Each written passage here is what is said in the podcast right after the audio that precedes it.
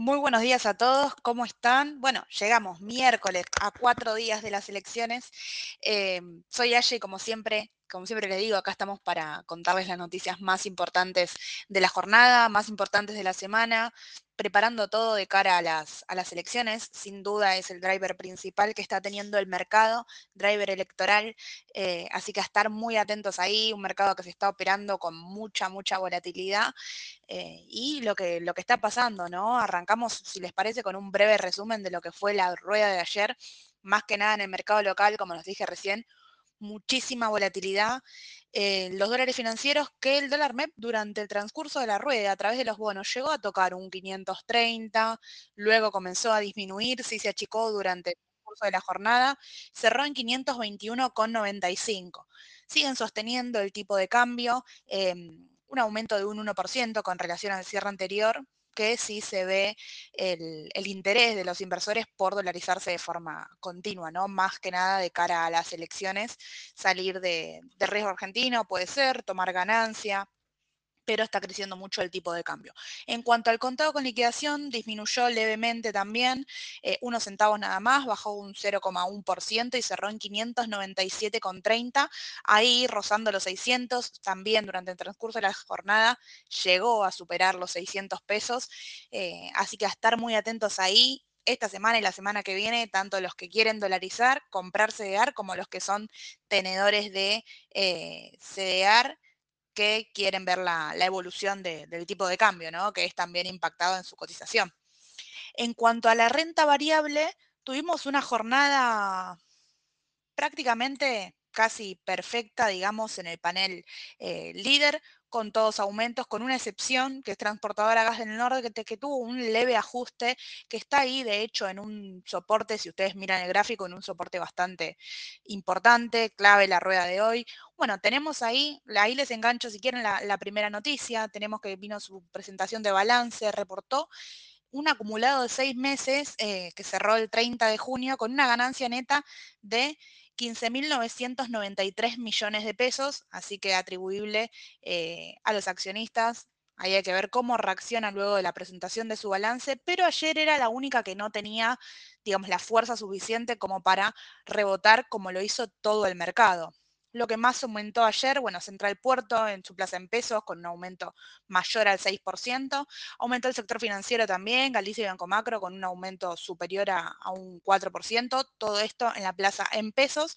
Pero en dólares también tuvimos resultados positivos. De hecho, el Merval tanto en pesos como en dólares, aumentó más de un 3%.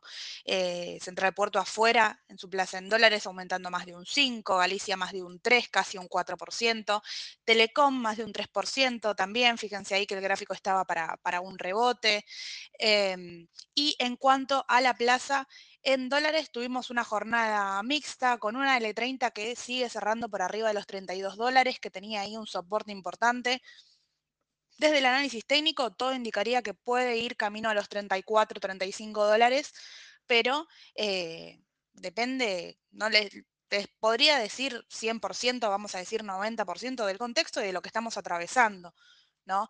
Em, un poquito de las noticias que, que trascienden hoy, vuelve a resonar el tema del Fondo Monetario Internacional, ¿sí? Aparentemente ya hay una fecha estimativa para que el board tenga ese ir y vuelta con el Fondo Monetario Internacional después de este receso que tiene Estados Unidos de, vacaciones, podríamos decir, para charlar el tema de la deuda con Argentina y si ingresa o no ingresa el capital, si da el visto bueno de este acuerdo que se generó entre partes.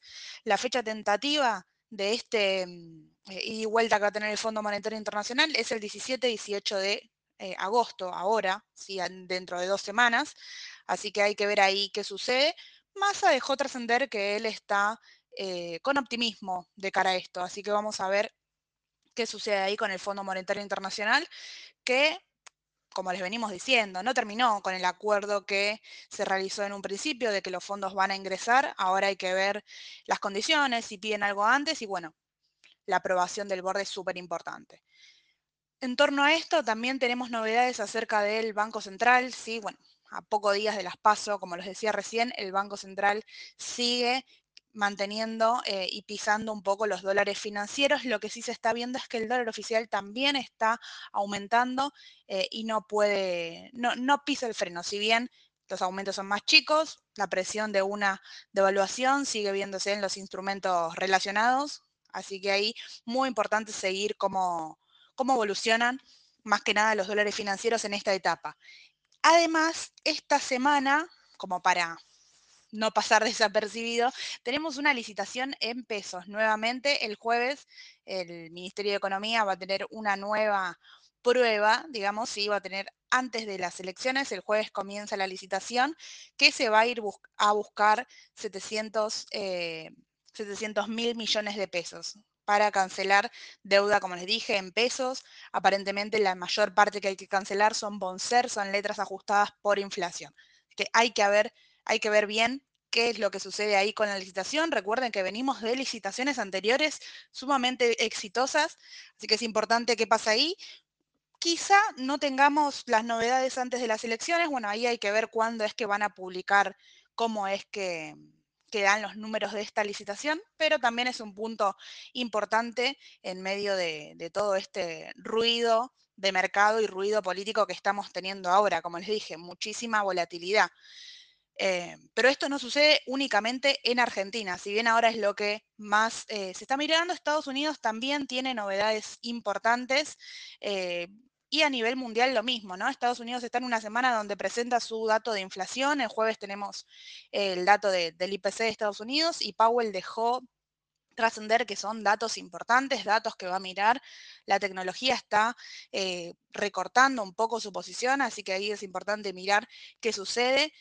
Y en cuanto a las noticias importantes y empresas destacadas, tenemos a Amazon, por ejemplo, que Amazon está negociando para unirse con otras empresas tecnológicas eh, como principal inversor, podríamos decir, de una planificación de diseño de nuevos chips. Así que ahí, importante, Amazon, ya les digo cómo está en el pre, pero viene, recuerden, de un balance que lo hizo saltar muchísimo en su cotización y abrió con un gap, un gap bastante importante.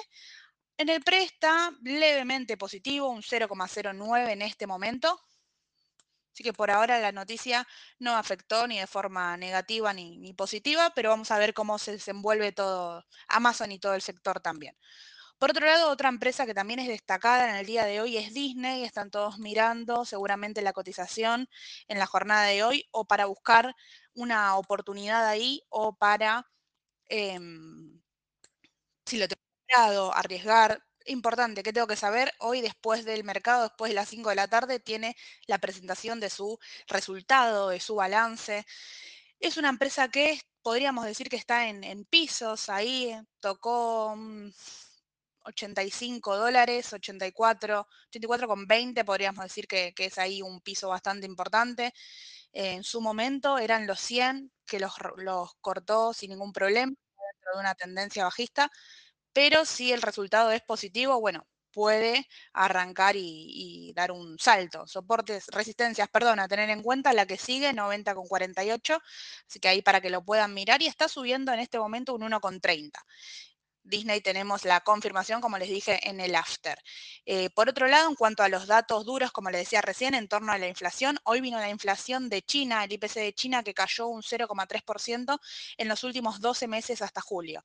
Eh, la, cifra fue ligeramente mejor a lo esperado por los eh, analistas en este caso, Así que hay que ver ahí también cómo se desenvuelve China y las empresas relacionadas.